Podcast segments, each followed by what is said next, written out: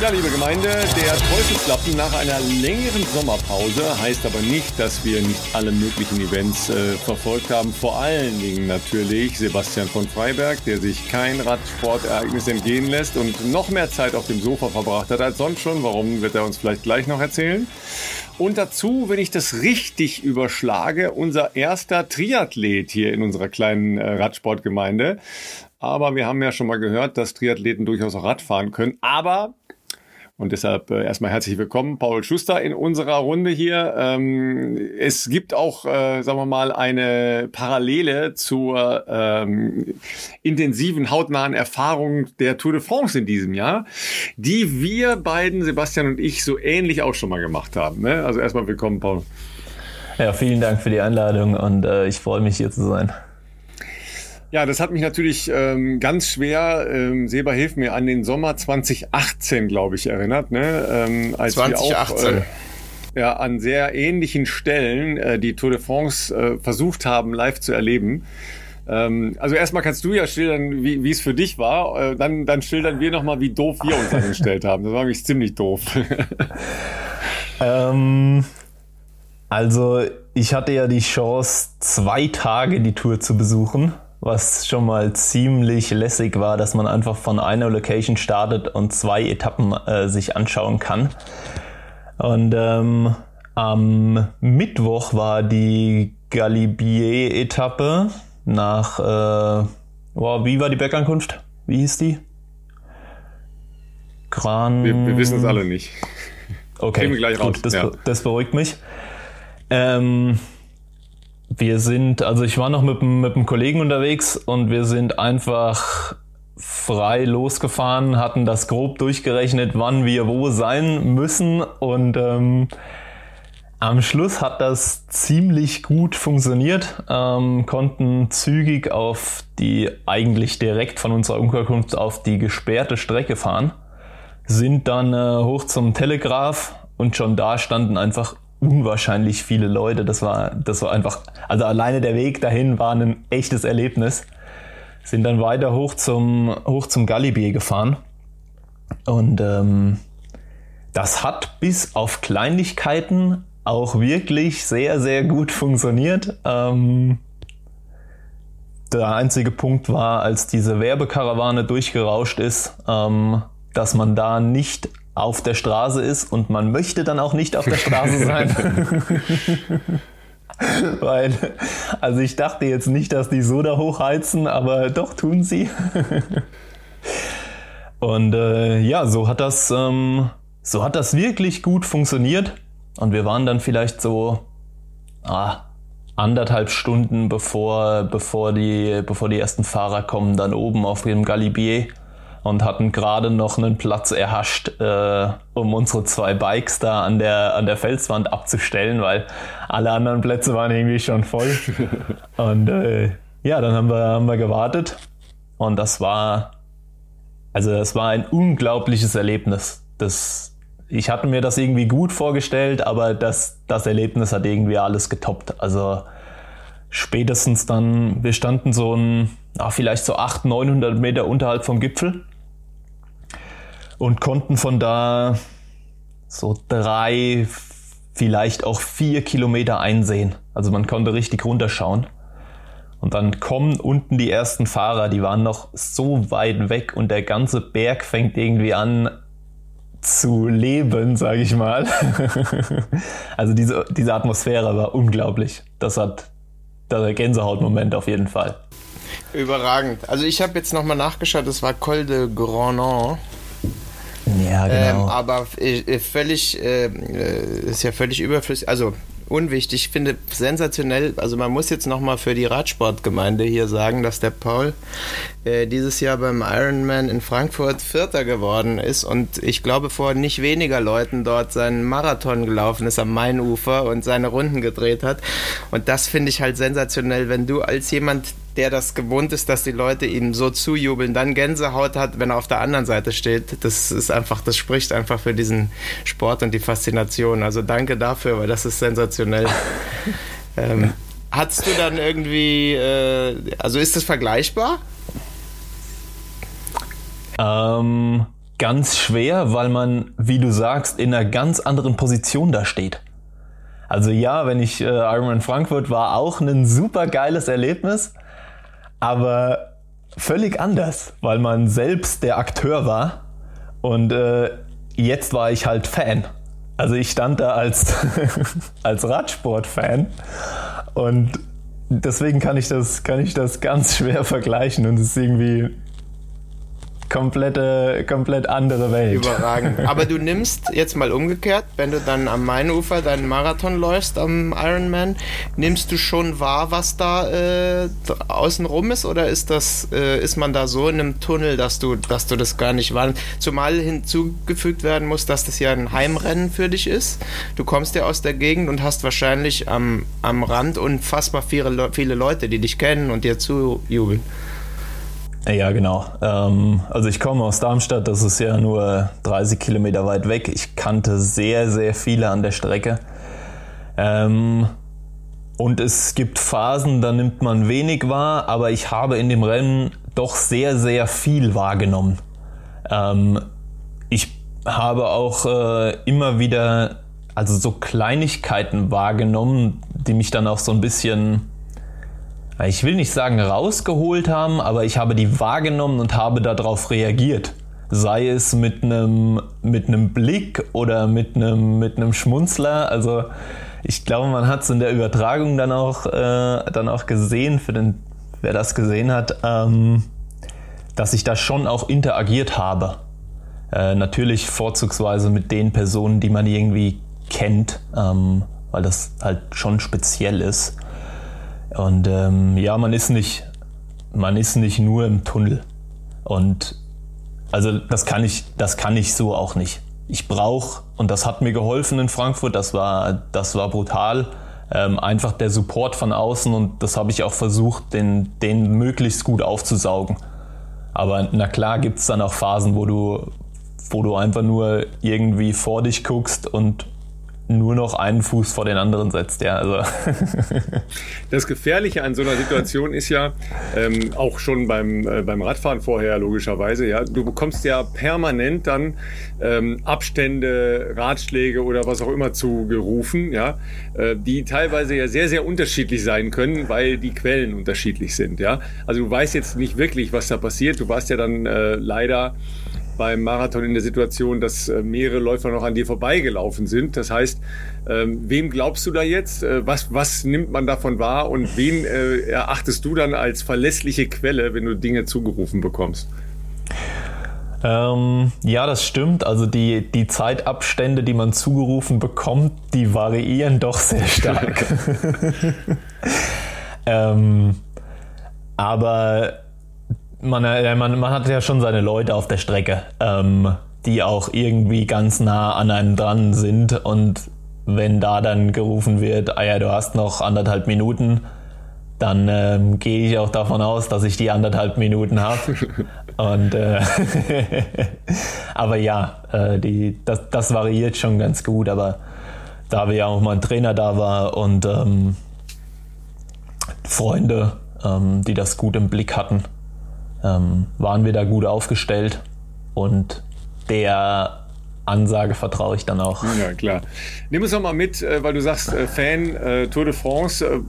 Woher kommt das? Was sind so deine, deine Heroes oder ist es da die Veranstaltung oder dann doch die spezielle Situation in, in Bergen, weil das ja doch nochmal eine andere Nummer ist? Ja. Also, wo diese Faszination herkommt, ich habe keine Ahnung. Das, das, das ist schon, das liegt schon ganz schön lange zurück. Also ich kann mich erinnern, damals zu Schulzeiten, ähm, ich bin heimgekommen, Hausaufgaben gemacht, dann wurde der Fernseher angemacht und dann lief die Tour. Und wenn die Tour fertig war, umgezogen, rauf aufs, aufs Rad und selbst gefahren. Und das halt am nächsten Tag wieder und wieder und wieder. Ich, keine Ahnung, das hat mich einfach äh, ja schon immer fasziniert. Ähm, und dann klar durch äh, also durch, durch den Triathlonsport ähm, ist dann der Radsport irgendwie auch nicht ganz so weit weg. Ähm, und dann wollte ich immer mal äh, zur Tour und wollte mir das anschauen. Ähm, früher hat es, ah, es kam irgendwie immer was dazwischen und je professioneller ich den Sport dann betrieben habe, desto schwieriger wurde es für mich, das irgendwie unter einen Hut zu bringen. Und ähm, in diesem Jahr war der einfach der, der Zeitpunkt für mich ideal, weil es war Ironman Frankfurt, das Ding war durch, ich hatte ein gutes Rennen gemacht. Ich konnte mir das danach auch irgendwie so eine, also hat man eh so zwei Wochen zur freien Verfügung. Ähm, und dann ging es äh, mit, dem, mit dem Training wieder los und dachten wir, ey, es ist eigentlich super, wenn ich mal eine Woche in die Berge gehen würde zum Radfahren, weil das habe ich auch ganz, ganz lange nicht gemacht. Und ähm, ja, auch die, auch die Alpen sind sehr, also alleine diese Landschaft ist einfach, das ist wunderschön, das ist eine, das gibt einem auch mir äh, ganz viel Energie. Und ähm, ja, dass das mit der Tour dann geklappt hat, äh, das war dann ja mega. Also.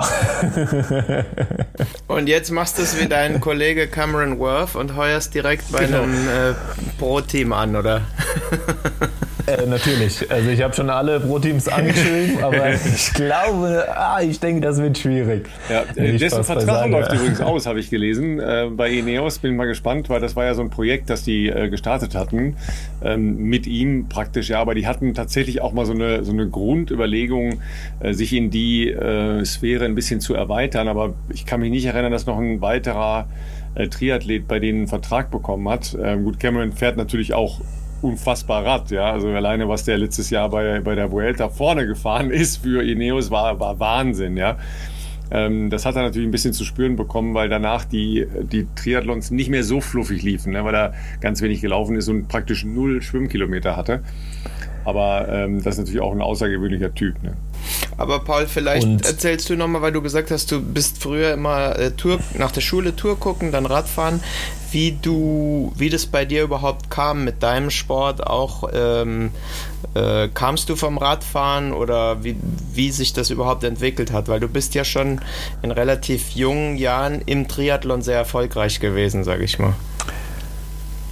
Äh, ja, ich bin da ja, eigentlich bin ich da fast reingeboren worden. Also meine, meine Eltern ähm, haben beide Triathlon gemacht. Bei uns, ähm, also ich bin in Dreiser aufgewachsen. Da gibt es so eine kleine Veranstaltung im September, den Dreisathlon. Und da bin ich als kleiner Stöpkes bin ich da, bin ich da gestartet. Also das, das wurde auch, also das wurde nicht irgendwie hinterfragt, das, das war einfach so, ja. Und deswegen habe ich so die ersten, die ersten Kontaktpunkte mit Triathlon ganz, ganz früh gesammelt. Ähm, hab dann aber auch, also ich habe mega viel Fußball gespielt, ähm, nie im Verein, aber so äh, Kicken mit Freunden. Ja, wenn ich, wenn ich nicht Tour geschaut habe, dann waren wir irgendwie auf dem Bolzplatz und haben und dann ein bisschen gekickt ähm, oder Sport allgemein. Das war, also ich komme irgendwie aus einer, aus einer sportlichen Familie und ähm, ja, ich wurde auch dazu genötigt oder gezwungen, kann man auch sagen, ähm, richtig oder anständig schwimmen zu lernen. Das war meiner Mama ganz wichtig. Junge, du musst in den Schwimmverein und du musst anständig schwimmen lernen. Ohne das wäre ich wahrscheinlich heute nie da, wo ich, wo ich jetzt irgendwie bin. Und ähm, ja, so, so kam das und dann irgendwann, das hat Spaß gemacht und dann habe ich angefangen, mir immer mehr Zeit für Training frei zu, frei zu schaufeln. Also klar, Schule hatte immer Priorität, ja, war Nummer eins. Aber ja, dann wurde sämtliche Zeit irgendwie für, für Training frei, frei gemacht und ähm, bin dann, war ja schon irgendwann zum TuS Griesheim gewechselt und dann so in der Jugend für ähm, den Hessenkader. Und dann ein paar, ja, dann ging es eigentlich schon in internationale Rennen, Bundesliga und ja, irgendwann dann halt den Sprung auf die, auf die Mittel- und Langdistanz gemacht. Ja, und jetzt bin ich hier bei euch im Podcast. was, war dein, was war dein erstes geiles Fahrrad? Au, das erste, ich weiß nicht, ob das geil war, aber für mich war das damals geil. Bonanza. Ähm, das war ein, nee, das war ein Track ähm, in der, oh, ich weiß gar nicht, ob ich, aber in der Lackierung von US Postal damals. Ah, okay, ja. Mhm. Ähm, also nicht ganz, aber so angelehnt mhm. dahin. Und ähm, das war ja irgendwie die Zeit, also äh, ja, Jan Ulrich, ähm, Armstrong, das war irgendwie so die Zeit, wo ich, die ich dann immer geschaut habe. Ja?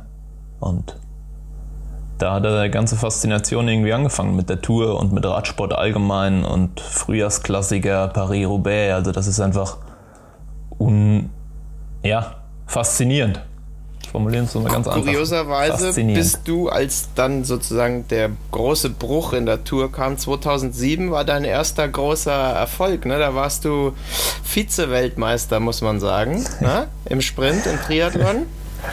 Äh, kann man ja mal erwähnen hier, Vize-Weltmeister. Ist schon ziemlich cool. Hattest du dann mh, mm, mit dem Radsport auch so ein bisschen gebrochen oder war das äh, für dich für dich egal, was da passierte im internationalen Bereich? Oh, ähm, nee, egal ist das mit Sicherheit, äh, also ist das überhaupt nicht.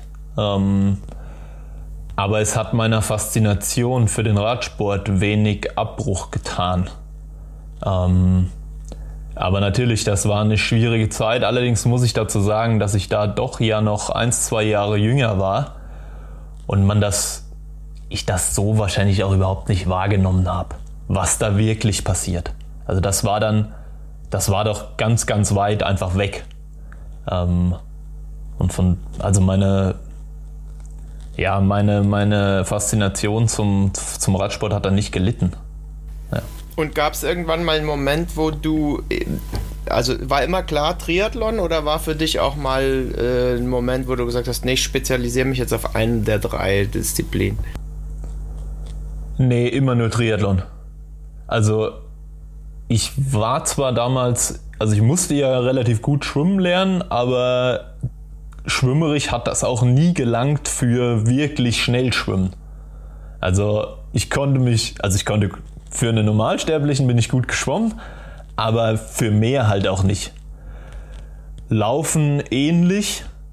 Ich kann mich ganz gut zu Fuß bewegen, aber für einen Läufer boah, nee, irgendwie auch nicht. Äh, Radsport, mega geil. Nur Radfahren, weiß ich nicht. Und was den Radsport für mich, also der Radsport ist halt trotzdem halt saugefährlich.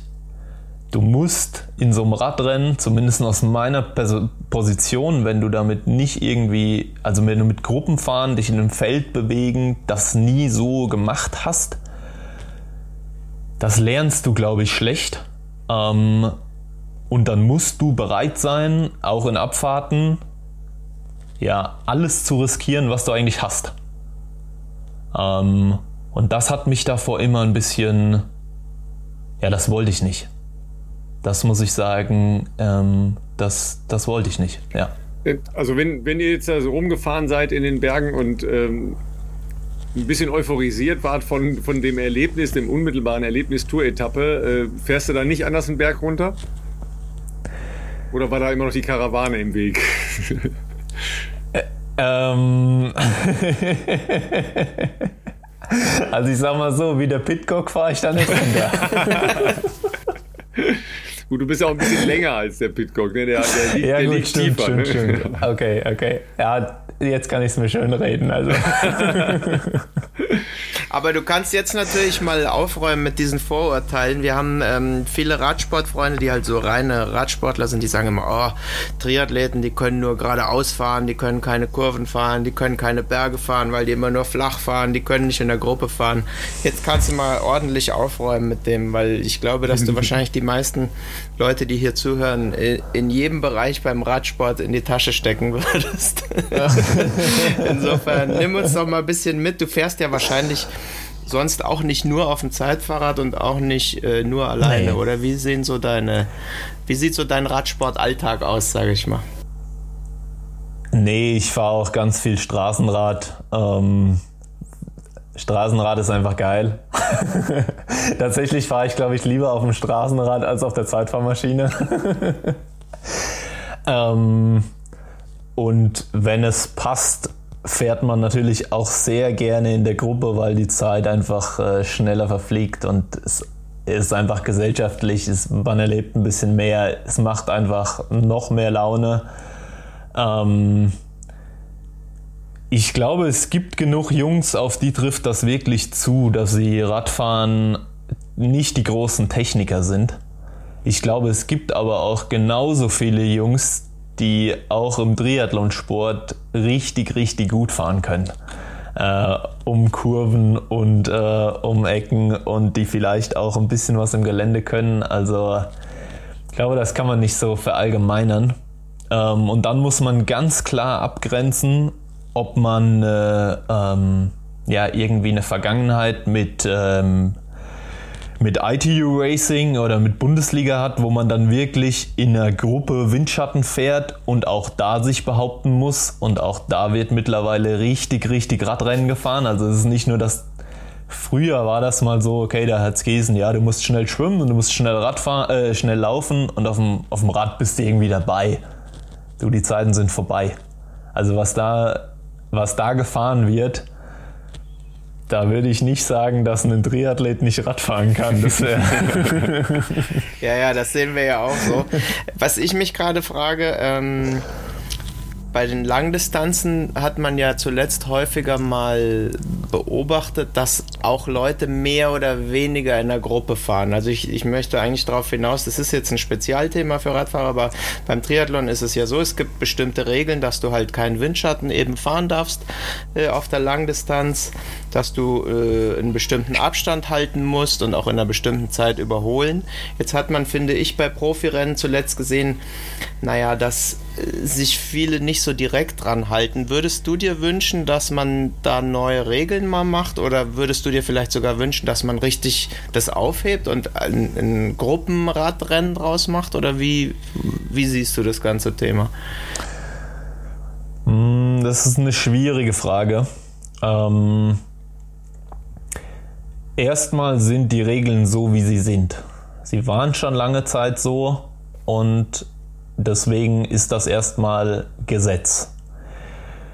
Ich glaube, also ja, man hat immer einen Effekt von Windschatten, auch wenn man zwölf Meter hinter einem fährt. Ähm, dann ist dort ein spürbarer Vorteil doch noch gegeben. Ähm, je größer die Gruppe, desto größer ist der Effekt ähm, desto größer ist dieser Ziehharmonika-Effekt in, An äh, in äh, Anstiegen oder durch Ortschaften. Ähm, ja. Es gibt jetzt Rennen auch mit 20 Meter Abstand, die das fairer machen. Aber jetzt nehmen wir mal, also das sehe ich, das sehe ich als ganz schwierig an. Ähm, Ironman Frankfurt, wir waren zu Spitzenzeiten, glaube ich, 22 Leute, ja. die vorne in dieser, in dieser Gruppe gefahren ja, sind. Plus 10 Motorräder nebendran. Ich war auch eins. Die, ja. Mo die, Motorräder, die Motorräder sind das nächste Problem. Ähm, sobald du ein Motorrad neben dir hast, hat das einen Effekt. Und keinen kleinen Effekt. Und wenn dann vier, fünf oder sechs Motorräder neben so einer Gruppe sich bewegen, dann wird der Effekt nicht gerade kleiner. Nee.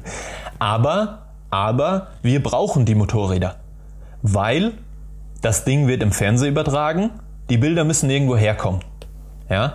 Jeder möchte auch danach irgendwie schöne Rennbilder von sich haben, also brauchen wir Fotografen auf den, auf den, äh, auf den Motorrädern. Ähm, das macht's halt schwierig. Also ja, wir können auch eine Fernsehübertragung dann irgendwie komplett sein lassen, weil wir sagen, wir wollen ein faires Rennen. Aber wer guckt das dann? Also, ja, solange ein Sportereignis muss im Fernsehen übertragen werden, dass das Aufmerksamkeit, richtig Aufmerksamkeit erzeugt. Und deswegen brauchen wir die Kameras. Ähm, zum, hinzu kommt, je größer der Abstand wird, desto mehr musst du auch investieren, wenn du, also Beispiel, man sitzt in Position, man fährt in, auf Position 10 in dieser Gruppe. Und dann möchte ich nach vorne fahren. Und dann muss ich rausfahren und muss an allen anderen Sportlern vorbeifahren. Und darf mich erst an erster Position quasi vor, das, vor die Gruppe spannen. Ja, wenn ich das gemacht habe, dann habe ich so viel Energie verpulvert. Das ist für mich oft keine Option. Ähm, und da sehe ich die Regel schwierig. Und wenn wir jetzt von einer 20 Meter Draft Rule sprechen, also den 20 Meter zwischen den Fahrern, dann dauert das ja noch viel länger, bis ich daran vorbeigefahren bin. Also die ganze Thematik ist, äh, ist sehr schwer. Ich, vielleicht kann man es irgendwann technisch lösen, dass man einfach Abstände ähm, misst oder man äh, Gerätschaften, sowas ist ja schon in Entwicklung, äh, Gerätschaften am, am, Sattel montiert, die einfach den Abstand ähm, messen. Vielleicht kriegt man es so irgendwann ähm, in den Griff. Und ja. Aber Windschatten also freigeben wäre für dich keine Option. Würde einfach den Sport komplett verändern oder Wäre das mal interessant, sage ich mal. Für, nee, nee, für mich überhaupt nicht. Ähm, das würde irgendwie so, ja, also nee, das, das wäre ein anderer Sport. Ähm, und es würde irgendwie so den, den, die Langdistanz für mich, also diesen Reiz so ein bisschen wegnehmen. Das wäre mal ganz interessant. Also jetzt, es gab ja so Projekte jetzt mit äh, Sub 7, Sub 8, mm, ja. wo man als Team gefahren ist. Da ging es darum, halt einen, die Ironman-Distanz unter sieben Stunden ähm, zurückzulegen, ähnlich wie bei diesem, äh, bei diesem Nike-Projekt damals ähm, mit Kipchoge. Daran war das angelegt. Und da ging es dann wirklich um einen Mannschaftszeitfahren auf dem, auf dem Rad. Das war auch sehr interessant zu sehen. Ähm, gerade welche Leistung quasi die treten mussten, die halt äh, für die Pace gesorgt haben und nicht im Windschatten gefahren sind an letzter Position. Das war beeindruckend zu sehen. Aber das ist kein, das ist für mich keine, keine Zukunft für einen, für, einen, für einen Sport oder für den Triathlonsport auf der Langdistanz. Hättest du dir zum Beispiel, ähm, lass doch mal ganz kurz wegen des Rennens in Frankfurt, Seba, ähm, hättest du dir gewünscht, dass da mehr von den Referees eingegriffen worden wäre, weil es gab halt eine Zeitstrafe, die für mich dann halt auch irgendwie komplett willkürlich ist, ja, weil du hast gesagt, ja, dieser Ziehharmonika-Effekt, der entsteht halt einfach bei so großen Gruppen, das kannst gar nicht vermeiden. Das heißt, es hat für jeden in dieser Gruppe mal Situationen gegeben, wo er ähm, natürlich zu nah auf den vor ihm Fahrenden aufgerollt ist, also in einer ähm, Steigung oder in einer Ortsdurchfahrt. Und dann einen da rauszunehmen, ist natürlich komplett willkürlich. Jetzt kann man, ähm, wie ja, was weiß ich, bei einem Fußballspieler so auch sagen, okay, ich verteile halt mehr gelbe Karten oder ich lasse es laufen. Ja? Ähm, was würdest du dir dann wünschen in solcher Situation? Ja, ähm, die eine ist schon äußerst hart für den Sportler, der sie bekommen ja. hat. Weil, wie du sagst, das hätte in dem Rennen genug andere treffen können. Ähm, vielleicht also für die Kampfrichter ist es auch nicht einfach. Das, da muss ich jetzt als erstes mal die Kampfrichter auch ein bisschen äh, in, den, in den Schutz nehmen. Aber ich glaube, sie müssten einfach mehr Präsenz ausstrahlen und auch ihre Drillerpfeife vielleicht einfach konsequenter einsetzen. Ja. In dem Moment, wo du, da, wo du diese Pfeife hörst, er lässt da automatisch irgendwie zwei Meter mehr Abstand. Ähm, und das wird vielleicht gerade zu Beginn in so einem Rennen zu wenig ähm, gemacht und einfach zu wenig Präsenz gezeigt. Ähm, ich glaube aber auch, dass man das Ganze mit ähm, Fingerspitzengefühl behandeln muss. Und nur weil jetzt mal, also weil man mal dran gerollt ist, sage ich jetzt mal, und nicht diese 10 Meter ähm, Abstand hält, ist das gleich eine Zeitstrafe? Weiß ich nicht. Wenn das aber ein zweites Mal passiert, dann sollte man darüber nachdenken, ob man da nicht vielleicht mal mehr als eine Verwarnung ausspricht. Ähm, schwierig, ja. wirklich schwierig. Eine Zeitstrafe dann zu, zu verteilen, ja, das, das ist einfach nur ärgerlich für den Athleten, der sie bekommt. Auch wenn es vielleicht äh, gerechtfertigt war in der Situation, weil das ist auch ganz oft passiert, dass ähm, Sportler einfach in Lücken reingefahren sind, die nicht groß genug waren. Also ich darf quasi nur überholen oder in eine Lücke reinfahren, wenn diese Lücke dann auch größer als diese 12 Meter ist. Und wenn der halt auf 10 Meter fährt, also wenn ich 10 oder 12 Meter sage, muss man dazu sagen, dass das von Vorderrad zu Vorderrad gemessen wird. Das sind dann die 12 Meter oder von Hinterrad zu Vorderrad und das sind dann die 10 Meter. Nur dass, das, dass da jetzt keine Verwirrung äh, aufkommt ähm, ja, dass, dass, dass Sportler einfach in diese Lücken reingefahren, die, sind, die nicht groß genug waren. Und das ist ein Riesenproblem gewesen in Frankfurt. Mhm. Und da müsste, hätte ich mir gewünscht, dass dort konsequenter Strafen verteilt werden. Ja. Aber man merkt schon, wie, wie, wie schwer wir uns tun, also wie kompliziert auch diese Regel ist eigentlich und dann natürlich eben auch in der Umsetzung. Also insofern, ja, also sehr ja, komplex. Das würde ja heißen, dass noch mehr Motorräder rumfahren, ne? weil dann müssten im Zweifel auch noch mehr Refs da sein. Bei so einer großen Gruppe ist, glaube ich, waren halt zwei da, in Teilen drei. Äh, das ist dann natürlich immer noch wenig, weil wie willst du gleichzeitig da 20 Leute, ja, das hat sich ja über ein paar hundert Meter erstreckt, diese Gruppe, ja, wenn, wenn es halt schnell war. Und dann äh, ist das natürlich auch nicht mehr so in, äh, im, im Blick zu behalten. Ne? Aber das sind halt so die spezifischen äh, Geschichten bei einem äh, Ironman-Rennen auf dem Rad. Ja, ähm, und dann ja immer der, die, diese Überlegung, die du ja sicher auch hast, wie viel investiere ich ja, auf, auf dem Rad, um in einer Position zu sein, dass ich nachher noch gescheit laufen kann. Ja, ähm, wenn du da aufs Rad steigst, wann, wann merkst du, okay, ich habe heute Beine ähm, und, und wie verhalte ich mich am besten, dass ich nachher noch laufen kann und vor allem so lange noch laufen kann? Ähm, unwahrscheinlich, äh, unwahrscheinlich schwer. Ähm, Nochmal kurz, was ich, noch, was ich noch einwerfen wollte, ist,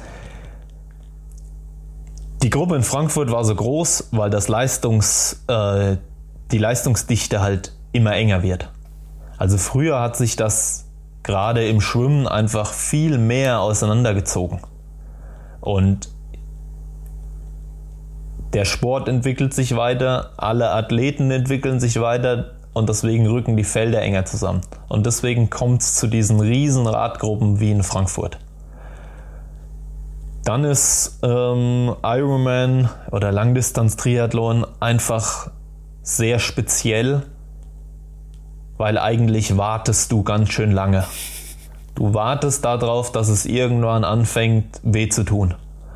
Und man kann, oder die Erfahrung habe ich so gemacht, ähm, bis Kilometer 120, 130 hat jeder einen super Tag. also das ist wirklich so. Du, du. alle, sind aus, alle sind ausgeruht, alle sind fit, alle sind runtergetapert. Ne? Ja. ja, genau. Und dann so auf den letzten 40, 50 Kilometern, so war es ja auch dann in Frankfurt, da hat sich das Ganze dann separiert. Und am Schluss waren wir dann nicht mehr 22 Leute, sondern halt nur noch 10. Ähm, und die Renneinteilung ist immer schwierig. Also du, mal klar weiß man grob, welche Bereiche man, kann, äh, man fahren kann, ähm, wie, viel, wie viel Watt man dann wirklich aufs Pedal bringen kann. Ähm, man muss aber auch immer wieder Risiken eingehen.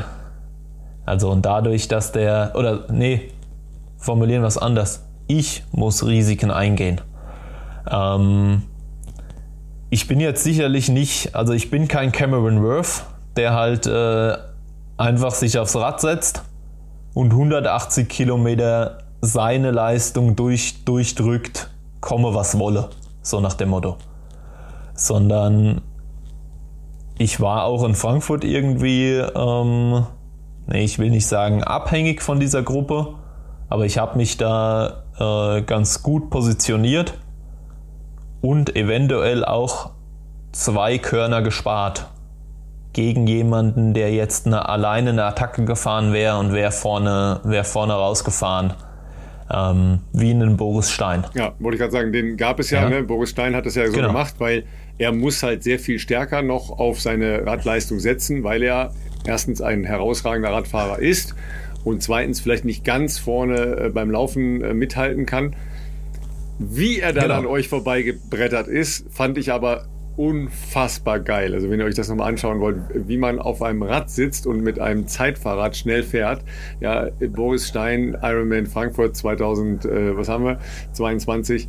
Sensationell. Ja, also wie, wie war das, als der vorbeigekommen ist bei dir? Ähm, für mich gar nicht so cool, weil ich wusste jetzt. ich, ich fand es dann geil aus. ich wusste, jetzt kommt der Boris und ich wusste, okay, jetzt wird es nochmal richtig schnell. Und entweder die Gruppe fliegt jetzt völlig auseinander ja.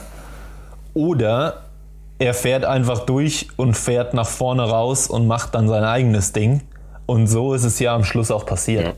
Ja. Ähm, und wie du, wie du also Boris Stein, einer der, der besten Radfahrer, glaube ich, im Triathlon-Zirkus. Äh, also ja, er brauchte diesen, diesen Puffer, den er da rausgefahren hat. Ähm, und ich war mir ziemlich sicher, dass ich in der Lage bin, auch schneller zu rennen. Und dann ist es immer so ein, so ein Abwägen, ähm, ja, wie viel, wie viel Energie in Anführungszeichen spare ich und wie viel Energie bin ich bereit zu, ja, zu investieren. Ähm ich finde, man muss den Hörern mal kurz sagen, dass dieser Mann, der hier ein paar Körner gespart hat, trotzdem 180 Kilometer in 4 Stunden 20 geradelt ist. Also das, wenn man das mit zwei gesparten Körnern macht, äh, äh, nur mal so zur Einordnung. Wobei mir... Also, ja? ja man muss das schon alles machen und man muss das auch selbst treten und man wird dann nicht über irgendwie durch die Landschaft gefahren. Also auch wenn man in so einer Gruppe sich positioniert, muss man trotzdem irgendwie noch Sport betreiben. Das ist, dass man das vielleicht nochmal klargestellt hat, wie du sagst. Das ist sehr schön. Mich, ich bin vorhin ein bisschen hängen geblieben, weil du gesagt hast, ähm, Cameron Worth tritt seine Watt, komme was wolle. Also was mich interessieren würde, wie gehst du so ein, so ein Radsplit dann an? Also du wirst dir ja vorher aufgrund deiner Trainings wirst du sagen, okay, ich kann 180 Kilometer konstant, sagen wir mal, diese Wattzahl fahren. Äh, jetzt habe ich aber so rausgehört, dass du schon so ein bisschen variierst und nach Gefühl. Also wie gehst du so ein, so ein Radrennen an? Was passiert da und was, wie wichtig sind dann diese Zahlen tatsächlich? Ähm, für mich nicht, äh, die sind nicht in Stein gemeißelt. Ähm, weil so ein Rennen immer eine gewisse Dynamik hat. Also für mich ist es erstmal entscheidend, okay, wie bin ich geschwommen? Wo komme ich raus? An welcher Position befinde ich mich? Und wer ist so um mich herum? Also in Frankfurt war ja die Situation, bleiben wir mal beim Ironman Frankfurt, das ist noch nicht so lange her und ähm, da war die Situation, dass ein paar Sportler halt vorne waren und ich eigentlich mit allen aus dem Wasser gekommen bin, mit dem ich so aus dem Wasser kommen wollte. Also die späteren, ähm, die Favoriten waren alle um mich herum. Das heißt, ich war da erstmal sehr gut positioniert. Und mein Plan war, du möchtest erstmal bei diesen Jungs bleiben. Und so habe ich das Radrennen angefangen. Und dann ist es auch, also am Anfang wird erstmal gefahren. In Frankfurt ist es so, die, die, da sind die ersten 15 Kilometer ungefähr in die Stadt rein. Vielleicht sind das auch ein bisschen mehr, äh, weiß ich gerade gar nicht äh, ganz genau. Da wird einfach gefahren. Da ist es schnell. Ähm, Und flach, ne? es geht ja nur geradeaus. Da ist ja. es, genau, da ist es flach, da geht es nur geradeaus. Da schaue ich auch nicht groß auf den Wattmesser. Also da wird einfach, da wird schon richtig aggressiv gefahren. Ähm, und dann, da sortiert sich irgendwie so das Feld. Ähm, und dann kommt die Phase, wo man sich, wo diese Gruppe sich irgendwo gefunden hat. Ähm, und dann muss man schon schauen, dass man nicht also du kannst halt nicht andauernd über dem Limit fahren, weil dann ist der Tank halt irgendwann leer. Das, ich glaube, das hat jeder schon mal oder der irgendwo mal ein Rennen gemacht hat, der, der weiß das oder auch bei einer, Länge, bei einer langen Trainingstour gefahren ist. Wenn der Tank irgendwann leer ist, dann ist er meistens leer. Ja. dann wird es nicht mehr schön, ne? so, egal was man macht, dann wird es nicht mehr schön. Und, und ich sag mal so, ähm, wenn man sein Rad dann hingestellt hat, dann muss man halt trotzdem noch diesen Marathon rennen. Ähm, und das ist so ein, ja, so ein, das Energiemanagement ist halt im Ironman irgendwie entscheidend. Es ist eine Fehlervermeidungssportart, also man sollte nicht ganz so viele dumme Sachen machen und eine dumme Sache ist halt lange Zeit über seinem Niveau zu fahren. Und dann geht das schief. Aber durch die taktische Komponente muss man auch ab und zu über seinen Bereichen fahren. Oder dieses Risiko dann eingehen. Also wenn wir jetzt irgendwo eine, einen Berg hochfahren, Berg in Anführungszeichen, in Frankfurt sind das ja, also das sind ja keine richtigen Anstiege wie jetzt ein 10 Kilometer Pass irgendwo hochfahren, sondern das sind mal zwei, drei, vier Kilometer, die es mal berghoch geht. Ähm, und da muss man dann vielleicht auch ab und zu mal beide Augen zumachen und eben äh, die 20, 30 Watt, 40 Watt dann halt auch mal mehr hochtreten, um den Kontakt der Gruppe zu halten. Ähm, ja, aber dann, so aber dann bergunter auch, in, auch bereit sein, genauso viel Watt zu investieren und nicht rollen zu lassen, ne? Ja, also rollen lassen ist, äh, ist immer schlecht. Also du, es wird eigentlich immer gefahren. Und auch auf den, also in diesen Bergabpassagen mit den heutigen Übersetzungen, die man so zur Verfügung hat, kann man ja auch noch bei ja, weit über 60 km, 70 km irgendwie ja auch noch effektiv treten. Ähm, Rollphasen sind da nicht so viele. Was hast du für eine also, Übersetzung gefahren beim, äh, oder was für ein großes Blatt? Boah, ich 5511 bin ich gefahren. Ähm, es gab aber jetzt zum Beispiel bei der WM in, äh, in St. George Anfang des Jahres in Utah. Wow, was ist der? Da wurde bis zu 58, ja, 10 genau. oder ja, sowas ja. gefahren. Also äh, unglaublich, was du da mit einer Pedalumdrehung an Weg zurücklegst. Ja, aber ähm, du hast ähm. natürlich da auch diese sehr langen, sehr breiten, ähm, geschwungenen Abfahrten gehabt. Da kannst du ja nicht die ganze Zeit runterrollern. Ne, weil du, da, da, kommst ja nicht voran. Also da musst du ja auch dann in der Lage sein, nochmal irgendwie nachzudrücken. Ja, das, das ist so. Und dann kommen solche Sachen dabei raus. Ja, das ist schon klar. Ja, genau. Im Normalfall ist man so mit äh, im, im Profizirkus mit 55, 11 irgendwie ganz gut aufgehoben.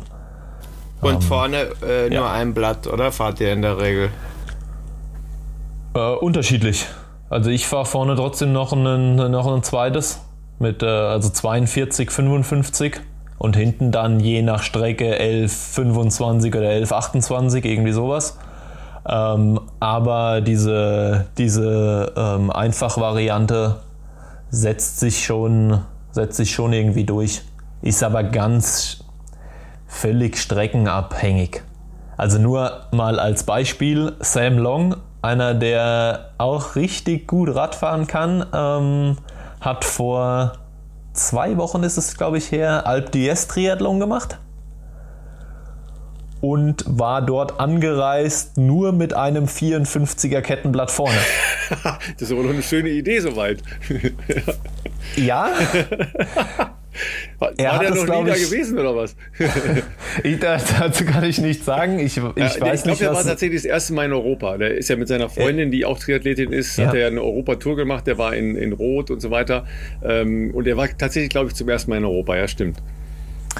Ja, ähm, aber ich sag mal so, der Anstieg ist ja jetzt auch nicht ganz flach. Nee. Und das war vielleicht nicht die beste Übersetzung. Gut, es ist, es ist auch nicht so brettsteil, ne, Alp d'Huez, äh, sondern ist ja die Länge ähm, der, der Steigung insgesamt, die, ne, was, äh, knapp 15 Kilometer. Äh, Ralf, ja, das die, ist ja, glaube ich. Die Kurbel kannst du jetzt nicht schön reden. ja, die kannst du nicht schön reden, aber da sind ja keine, da sind ja keine 17, 18 oder 20 Prozent Passagen drin, wie, äh, keine Ahnung, Planche Belleville oder sowas, ja. Das ist ja nicht, nur klar, dann muss man halt da mal hochdrücken, ne? Dich will ich sehen. Ja, mich auf gar keinen Fall. Ne? Sag mal, aber ähm, um nochmal bei dem, bei dem Monokettenblatt zu bleiben. Man geht ja trotzdem dann in etwas extremere Stellungen rein. Ne? Also wenn man ganz klein oder ganz, äh, ganz fett äh, stellt. Ähm, Boris, äh, Boris Stein, von dem wir gerade gesprochen haben, hat dann ja eben auch noch seine Kette runtergeschmissen äh, in einer Ab Abfahrt, äh, Abfahrtspassage. Ähm, fällt die Kette dann schneller runter beim, äh, beim Mono? Weil ich bin sowas äh, freundlicherweise noch nie gefahren. Ich bin es auch noch nicht gefahren. Ich bin bis jetzt immer äh, zweifach vorne gefahren. Warum dem Boris in der Situation die Kette runtergefallen ist, das war ja auf dem Rückweg nach Frankfurt ja. in so einer, wie du sagst, in so einer leichten Bergabpassage. Das habe ich irgendwie auch nicht ganz verstanden. ähm, früher, ich weiß nicht, wann das angefangen hat. Vor vier Jahren vielleicht da kam so der, der Erste, der gesagt hat, äh, ja, zweites Kettenblatt brauche ich irgendwie nicht. Ähm, und da ist das öfter mal passiert. Aber dann mit der, mit der Laufe der Zeit hat sich dort äh, auch technisch ein bisschen nochmal was verändert und dann hat das eigentlich soweit ganz gut funktioniert. Wie gesagt, die Situation von Boris kann ich nicht einschätzen, das weiß ich nicht.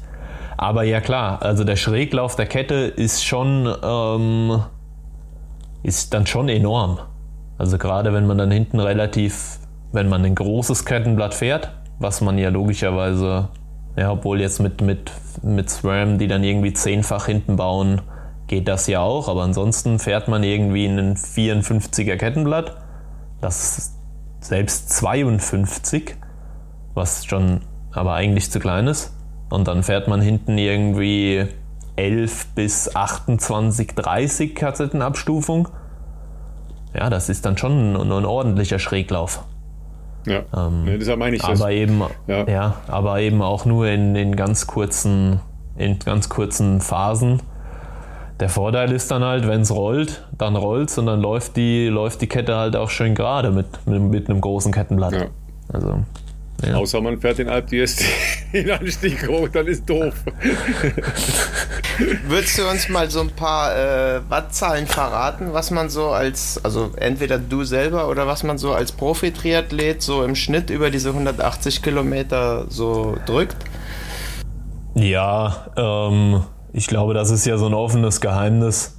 Also um irgendwie konkurrenzfähig zu sein, muss man so im Bereich von 4 bis 4,1, 4,2 Watt äh, pro Kilogramm treten. Ähm, das ist, glaube ich, das, was gefahren wird ähm, an, der, an der Spitze. Ja. Und das, das muss sich dann aber ähm, noch unterhalb der Schwelle bewegen, logischerweise. Ne? Also, weil sonst kommst du ja nicht über 180 ja. Kilometer. Ne? Ja. Also wir fahren ja je nach Strecke ähm, die schnellsten Radzahlen sind im Moment wird so ja, bei, einer, bei einer guten Strecke irgendwie um die vier Stunden gefahren und bei einer anspruchsvollen Strecke dann irgendwie vier Stunden 20. Ähm, Ironman Hawaii war früher immer noch, äh, also da, da gab es auch Jahre, da ist man 440 gefahren und das war eine super Zeit, einfach von, von den Umgebungsbedingungen ähm, sehr abhängig.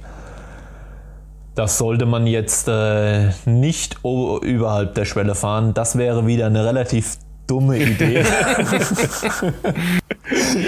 Und das könnte vielleicht nicht ganz so lange gut gehen. Ja, aber mal so eine Einschätzung zu kriegen. Ne? Also ihr seid ja nicht dann im, ne, im, im, äh, im, roten Bereich logischerweise, sondern ihr müsst dann ja schon euch im grünen Bereich bewegen, weil sonst kommt es nicht an. Ne? Ja, ja. Das ist schon, also wie gesagt, am Schluss ist das ein, irgendwie ein 8-Stunden-Tag. Ähm, man fährt mal drüber, auch über der Schwelle, aber das kannst du nicht oft machen und das kannst du nicht lange machen, weil dafür wirst du einfach spätestens, also spätestens beim Marathon, ähm, dafür halt bitter, bitter bös bezahlen. Hast du auch im Kopf, was du an äh, Jahreskilometern im, auf dem Rad fährst? Nur einfach mal so zur Einordnung, weil du ja logischerweise für die anderen beiden Disziplinen ebenso auch wahnsinnig viel trainieren musst. Nur mal so als Einordnung, was da so on top quasi kommt. Boah, genau kann ich dir das gar nicht sagen. Im letzten Jahr waren das, glaube ich, so 15.000, 16.000, irgendwie sowas. Was, was sehr viel ist, wenn man, wenn man bedenkt, was du eben sonst noch so trainierst halt. Ja, es gibt aber auch Jungs, die fahren, glaube ich, mehr. Ähm, es gibt auch Jungs, die fahren weniger. Also da, die Range ist relativ, äh, relativ groß. Ähm, auch die Trainingsphilosophie ist ähm, doch sehr unterschiedlich. Zumindest das, was man so mitkriegt über ähm, also Strava und sonstige Sachen. Die einen sind viel umfangsorientiert, die anderen machen doch mehr über, über eine Intensitätsschiene. Ähm, aber ich glaube, so im Mittel so 15, 16, ja, das wird, das wird schon gefahren. Was, was ist äh, deine oder eure Philosophie? Ähm, eher ein bisschen umfangsorientierter, aber jetzt auch keine ganz wilden Sachen. Also, aber nicht ganz so viel Intensität, wie ich es von anderen Athleten, äh, Athleten kenne. Ähm, ja. Und machst du auch viel dann auf der Rolle oder gehst du mehr raus? Ich meine, du hast ja bei dir den wunderbaren Odenwald in unmittelbarer Nähe oder wie ist so dein, wie sieht dein Training so aus? Äh, jetzt im Sommer fahre ich also schon sehr, eigentlich alles draußen. Ähm, wie du sagst, Odenwald wunderschön. Äh, das Einzige, was fehlt, sind so ganz lange Anstiege. Aber ansonsten ähm, kommt man hier schon gut zurecht und ich versuche oder ich fahre viel draußen. Ähm, Im Frühjahr, im Winter sieht das anders aus. Da sitze ich auch ganz viel auf der Rolle. Ähm, zum einen, also ja, es ist irgendwo langweilig, so wie es jeder schon mal kennt. Ähm, aber es ist einfach super effektiv. Ähm, und auch wenn man das mal aus einer ja, aus einer gesundheitlichen Perspektive betrachtet. Also ich habe noch ein Schwimmtraining und noch ein Lauftraining und man trainiert einfach sehr viele Stunden am Tag. Wenn es jetzt draußen super kalt ist, ja, dann zieht das zum einen doch schon viele Körner und das Immunsystem ist auch immer irgendwie ein bisschen angeschlagen und dann setze ich mich doch lieber mal eher auf die Rolle. Ähm, aber jetzt im Sommer, ich meine, bei dem Wetter, äh, da fahre ich fast alles draußen. Hat denn das, äh, das Trainingsjahr jetzt, äh, sorry, ja, hat das Trainingslager in den, in den Alpen denn jetzt äh, dich so vom, jetzt nicht nur vom Energie- und vom Erlebnislevel, sondern auch vom sportlichen Level weitergebracht? Ähm, das kann ich abschließend nicht ganz sagen, aber ich würde behaupten, ja. Weil ich habe gesehen, ich bin auf Strabas jetzt mehr persönliche äh, Bestzeiten gefahren als davor. nee, klar, also ähm, das ist ja nochmal ein ganz anderer Reiz, den man in den Alpen setzen kann. Also wie gesagt, hier, wenn ich hier einen langen Anstieg hochfahre, dann fährt man irgendwie 12 bis 15 Minuten berghoch. Hm, ja. Ähm, in den Alpen fährst du eine Stunde oder halt auch mal anderthalb Stunden berghoch. Das ist nochmal ein ganz, ganz anderer Reiz, den man, ähm, den man dort setzt. Hinzu kommt natürlich, äh, also mein Decalibier ist über 2600 Meter hoch. Ähm, da oben ist dann auch nicht mehr ganz so viel Sauerstoff in der Luft.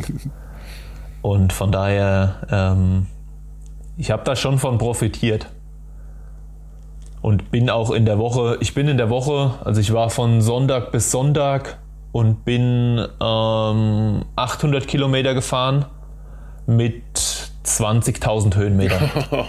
das ist schon ein Brett, ja. Ne? Also ja. das, das schaffe ich hier einfach nicht. Ja. Und das war jetzt auch nochmal was ganz Neues, was ich so einfach noch nicht gemacht habe. Und ja, davon, davon rede ich mir schon ein, dass ich profitiert habe. Ja, es geht ja jetzt ja stramm auf, äh, auf Hawaii zu. Ne? Du, äh, du bist qualifiziert, äh, Reise ist hoffentlich gebucht, äh, bezahlbar gebucht und äh, ja, die, also eigentlich ist ja jetzt schon, äh, sind die zwölf Wochen schon? Doch, die sind schon, ne? Ja, klar. Ja, ja, aber die Vorbereitung äh, läuft schon. Ja. ja, genau. Ich, mich, äh, ich hatte mich ja schon vor Frankfurt beim Ironman Mexiko ähm, qualifiziert.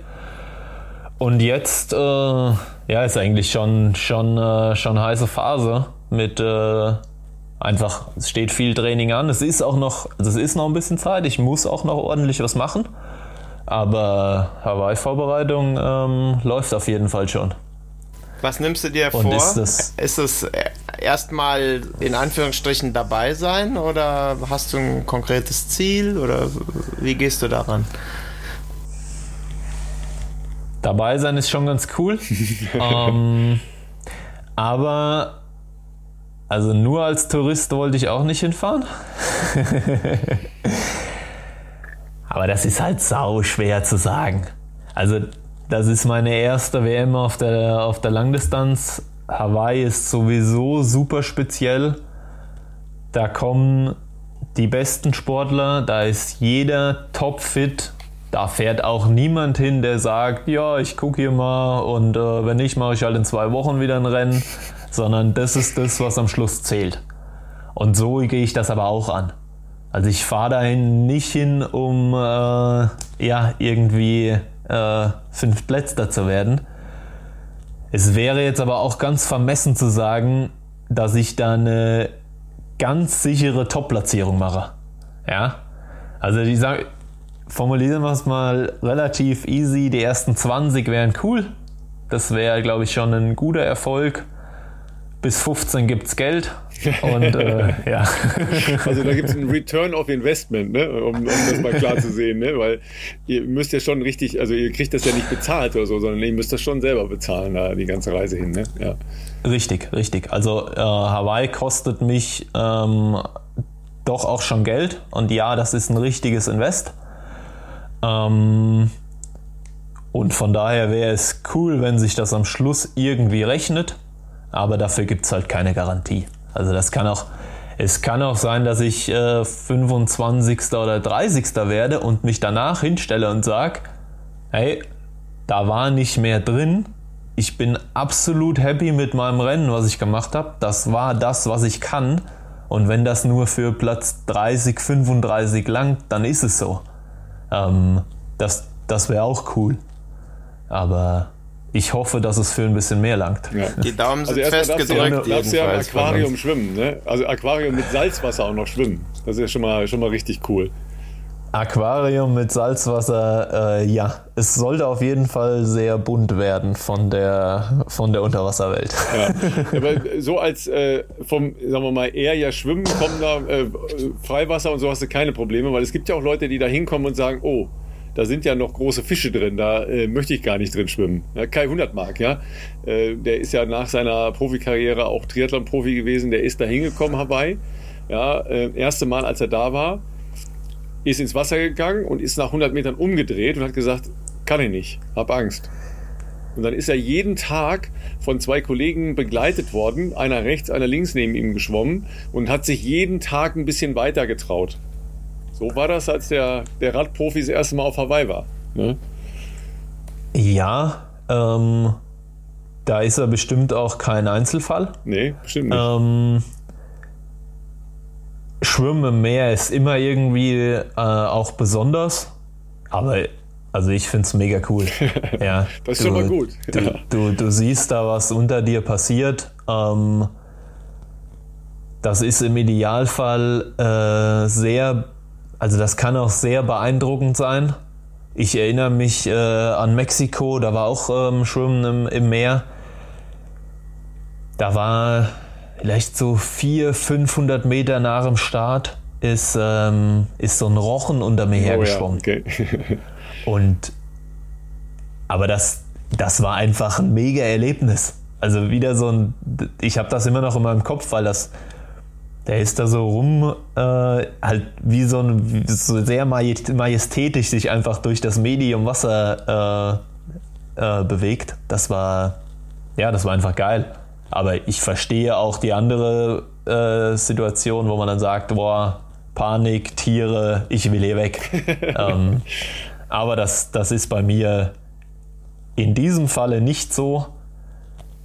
Es gab auch schon Situationen, da habe ich das anders gesehen, aber das waren dann mehr dunkle Seen, wo man wenig sieht. Hm, okay, ja. Das finde ich ähm, stellenweise unangenehmer zu schwimmen als in einem Meer, wo du, wo es ja einfach schön ist. Also, also du meinst also äh, Triathlon Hamburg, ne? In, der, in der Alster. oh, die Alster war schon sehr speziell. ja, das ähm, ist so, ja. Ich habe mal ein Rennen ähm, in der Bundesliga in Kiel gemacht, in einem Hafenbecken in Kiel. Das war auch richtig, richtig bitter, alleine von der Wasserqualität. Und wir sind da von einem, also wir haben quasi einen Startsprung reingemacht, sind von so einem Steg reingesprungen. Und du hast gesehen, in wie viele Quallen du jetzt gleich Ah, reinspringst. herrlich. Und du hattest diese Quallen eigentlich am Schluss, also die waren halt überall. Und das war schon, also dann nehme ich doch lieber das Meer. Ich, ich habe mal einen Nachttriathlon in Oberhausen, in der Marina in Oberhausen gemacht. Dass es das alleine schon gibt, ist ein Witz, ja. Das ist auch speziell, wenn man so gar nichts sieht. Ja, das ist, ist schon geil, ja. Äh, aber nimm uns noch mal mit in deine Hawaii-Vorbereitung. Äh, dann kommt ja das, äh, das Radfahren logischerweise da auf einem sehr, sehr langen Highway. Äh, da geht es ja eher darum, es ist jetzt äh, weder technisch anspruchsvoll, aber jetzt auch nicht von den Anstiegen her anspruchsvoll. Äh, Wind ist ein Thema, aber dann ja einfach ähm, äh, die Temperatur und, und die, die Hitze, die dann entstehen kann im Laufe des Tages. Wie bereitest du dich darauf vor und, und was bist du für ein Typ? Bist du eher ein Hitzetyp oder, also in Frankfurt war es ja auch relativ warm, ne? Ja, in Frankfurt war es warm, aber auch für Frankfurt-Verhältnisse ja fast angenehm. also ich erinnere mich an Jahre, wo es äh, eher 38 Ja, ja. bis 40 Grad hatte. Ähm, Temperatur kann ich eigentlich ganz gut. Ähm, ich mag es, wenn es warm ist. Ich mag, wenn es heiß ist. Das finde ich äh, eigentlich ganz. Also, das, das taugt mir schon, obwohl ich so groß bin. Also, im Zweifelsfall sagt man ja immer, ähm, dass ein kleinerer Athlet dort definitiv Vorteile hat. Ähm, das blenden wir jetzt mal aus. Und. Ähm, Nee, ich habe ja schon ein, zwei gute Rennen. Ich war jetzt, wie gesagt, zweimal in Mexiko. Da war es auch sehr, sehr, sehr, sehr heiß und sehr, sehr schwül. Ähm, da habe ich zweimal gut performt.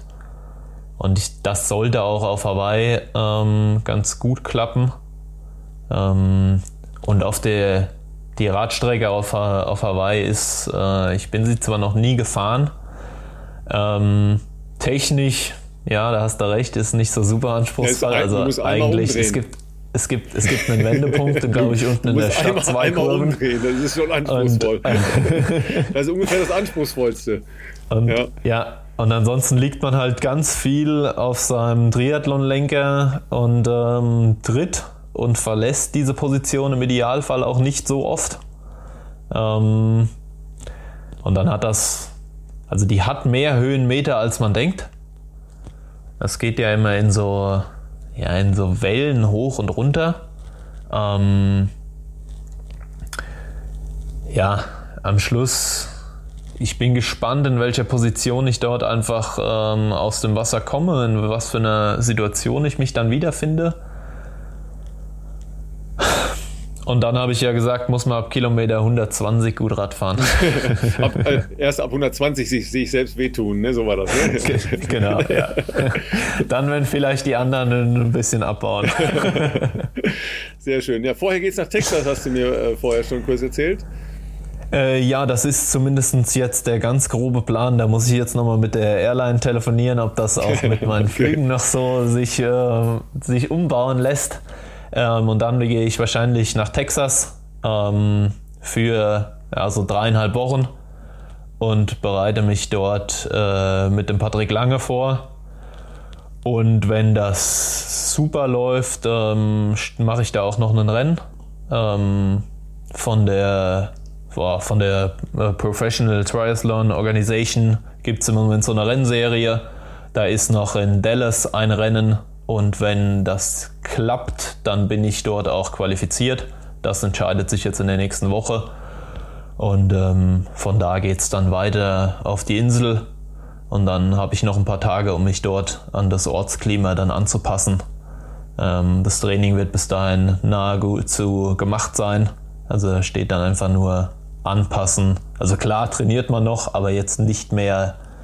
Der große Umfang ist gemacht, die große Intensität ist gemacht und was man bis 10, 14 Tage vor dem Rennen nicht trainiert hat, das trainiert man dann auch nicht mehr. Also da kann man es eigentlich nur noch schlechter machen.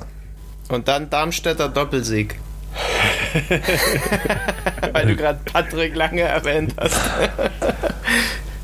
Du, kein Druck, aber ja, warum denn nicht? Sag mal, was ich gerade noch mal ein letztes interessant fand, du hast gesagt, du musst noch mal mit der Airline telefonieren. Jetzt bist du ja also Profi-Sportler und bist aber offensichtlich doch äh, sehr auf dich auch gestellt und musst dir das alles organisieren. Wir haben vorhin von den Kosten gesprochen. Erzähl doch da mal, bist du wirklich dann so eine One-Man-Show, der sich um alles kümmern muss? Weil ich meine, du hast ja auch noch ein bisschen Training jeden Tag zu machen, mal so nebenbei.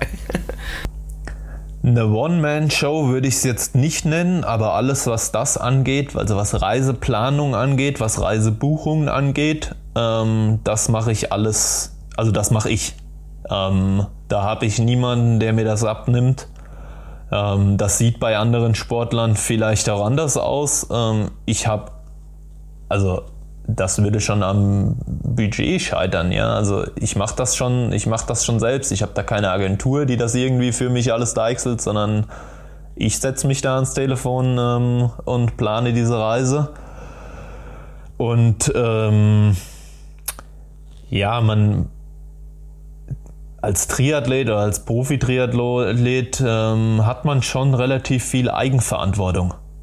Also es ist jetzt ist vielleicht auch ein Unterschied zu einem, um jetzt nochmal ein bisschen vielleicht den Radsport abzuholen oder den Profi-Radsport, wo eben vieles vorgegeben ist, wo viel organisiert wird von anderen Personen. Das ist bei mir zumindest ähm, völlig, völlig konträr. Und ich bin da der, der, der sich kümmert. Ähm, klar, aber das ist halt auch Budgetfrage. Also ich, ich betreibe das wirklich auf einem, ähm, auf einem Schmalspurbudget, nennen wir es jetzt mal so. Ähm, ich habe nicht, keine Ahnung, also wir wollen jetzt nicht, ich habe keine 50.000 Euro im Jahr, die ich, die ich verblasen kann.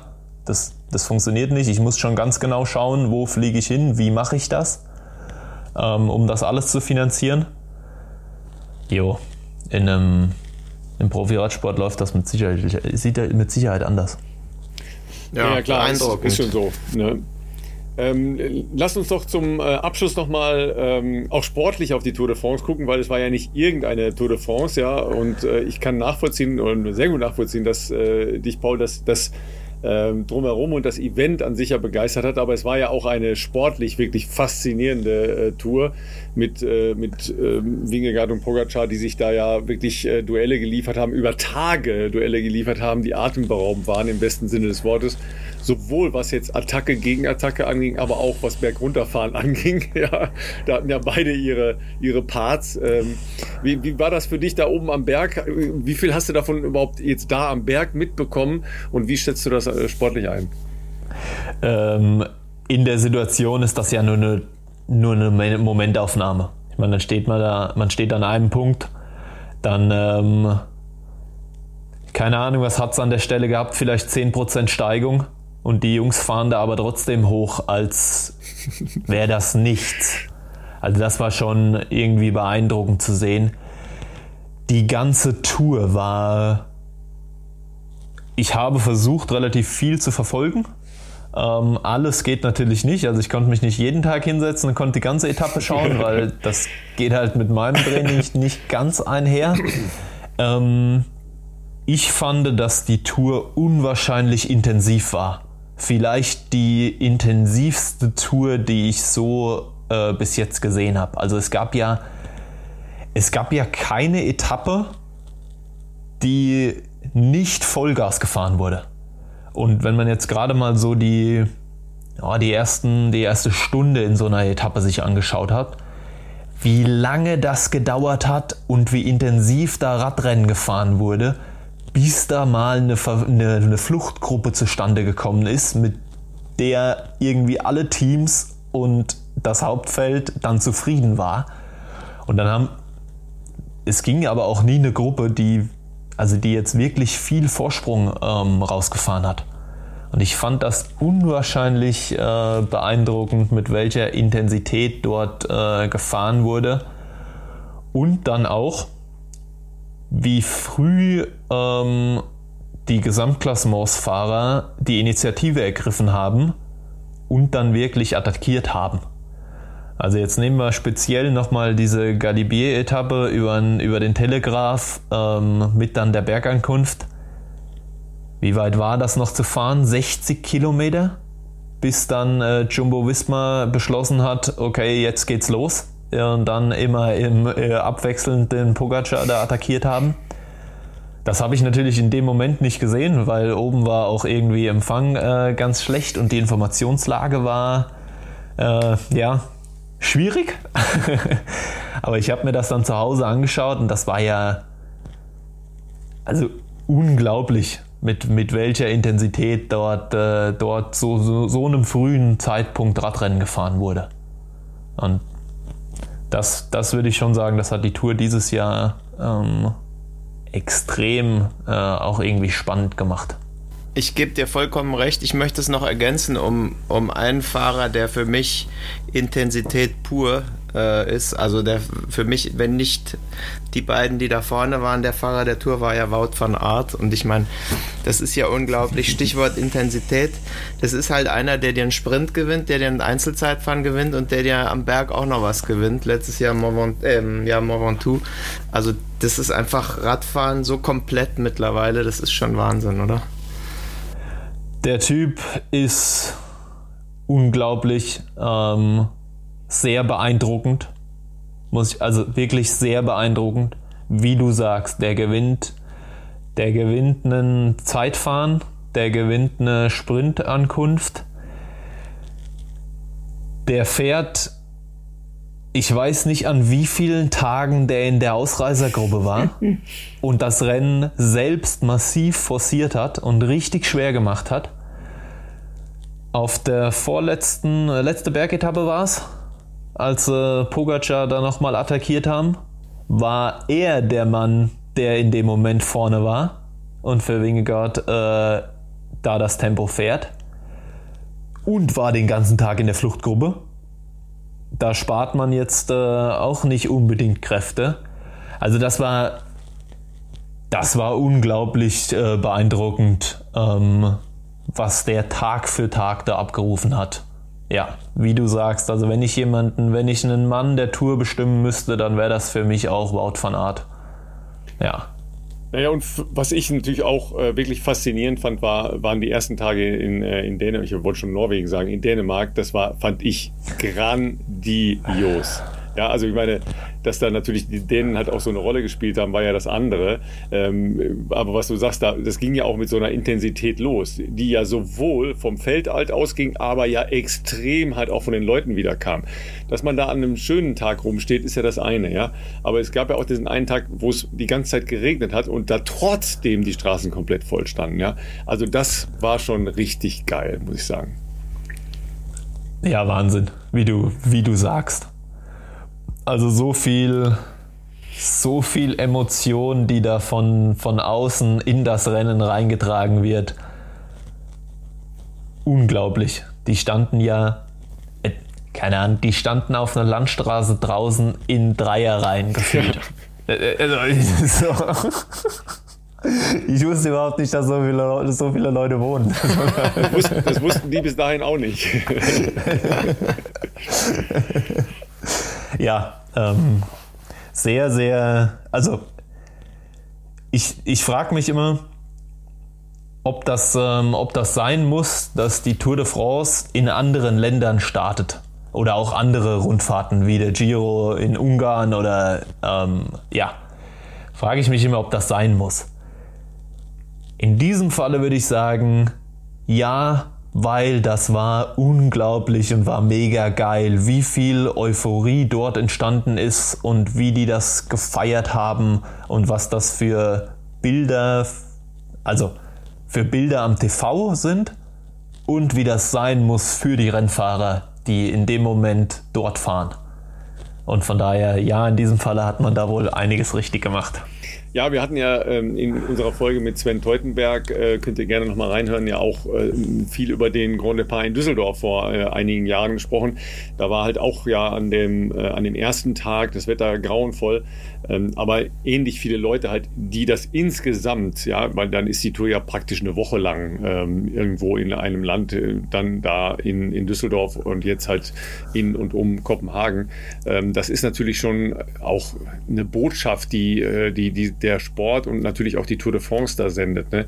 Klar kann man immer sagen, hm, ja, was, was, wie, wie pur ist das dann noch? Ne? Die müssen jetzt ja auch in zwei Jahren, äh, also 2024, äh, vom Zielort Paris weg.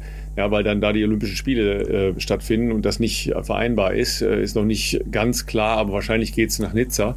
Ähm, und dann, dann brichst du das halt auch wieder auf. Auf der anderen Seite ist es natürlich auch, Tradition wird ja extrem groß geschrieben bei der Tour de France, aber sie sind eben auch bereit, äh, sich zu öffnen und zu sagen, so, wo, wo wollen wir denn mal hin? Ne? Ähm, genauso gehören halt diese klassischen Etappen in den, äh, in den Alpen ja dazu, weil das ist halt, also für mich ja auch immer noch Seele äh, dieser Rundfahrt, ja, dass du da dann äh, dreimal so ein Riesending hoch musst, um, äh, um zu zeigen, äh, wie es denn wohl sein könnte. Aber auf der anderen Seite sind die halt eben auch bereit, äh, neue Dinge einzugehen. Also von daher finde ich das schon eine ganz, ganz gute äh, Mischung eben aus Tradition und versuchen, äh, neue Dinge zu erschließen. Also, wenn, Sie, wenn Sie anfangen, in Katar äh, loszufahren oder in Saudi-Arabien, dann, äh, dann reden wir nochmal. ja, guter, äh, guter Punkt, auf jeden Fall. Von daher, ja, richtig. Offenheit Ich bin ganz da sicher, dass sie schon Angebote aus Katar oder, äh, oder Saudi-Arabien haben oder hatten. Also da bin ich relativ sicher. Ja. Nächstes Jahr das ist erstmal Baskenland, da sind wir auf der sicheren Seite. Das ist auch eine große ja. Radsportgegend. Da. Das wird schon gut. Ja, das Einzige, da kannst du wieder Probleme mit äh, Demonstrationen oder ähnlichem haben, ne? weil das wird ja dann auch äh, oft genutzt. Ja? Gerade im Baskenland äh, ist das schon häufiger der Fall gewesen und äh, kann, dann, kann dann wieder passieren, aber das, äh, das sehen wir dann. Ne? Jetzt drücken wir erstmal dem Paul alle Daumen für ja. die große Reise. Dass du sicher in ja, Texas Dank. ankommst, ja, nicht zu sehr äh, auseinandergenommen wirst bei den Laufeinheiten mit Patrick, ja, und ihm ein bisschen Windschatten bei den Radeinheiten äh, gibst, ja. Äh, aber der kommt ja zum Beispiel eigentlich vom Radsport, ne? Der kommt ja vom Mountainbike fahren, Patrick. Ja, ne? ja, ja. ja. Von daher, der Patrick kann auch, äh, kann auch, mal kann auch sehr, fahren, ne? sehr gut, sehr, sehr gut Radfahren, ja. Ja, ja äh, vielen Dank für die, für die Wünsche. Ich werde auf jeden Fall Gas geben und ähm, dann schauen wir mal, was da am 8. Oktober so rauskommt. Ja, erstmal sagen wir natürlich auch äh, herzlichen Dank für deine Zeit ähm, und dass du uns mal mitgenommen hast in, in deine Welt ähm, des äh, Sports und des Radfahrens und ähm, ja, wünschen dir äh, noch ein schönes Training heute. Ne? Was darfst du noch machen? Äh, ich gehe gleich noch aufs Rad. Ja, so ist Passend recht. nach der Aufnahme muss. werden noch drei Stunden Radsport anstehen. Gut, in dem Sinne. Ja, vielen Dank in dem Sinne, genau, äh, Safe Travels, ne? Ähm, kommen gut wieder nach Hause und äh, ihr zu Hause äh, eine schöne Zeit. Bis bald bei eurem Teufelslappen Podcast.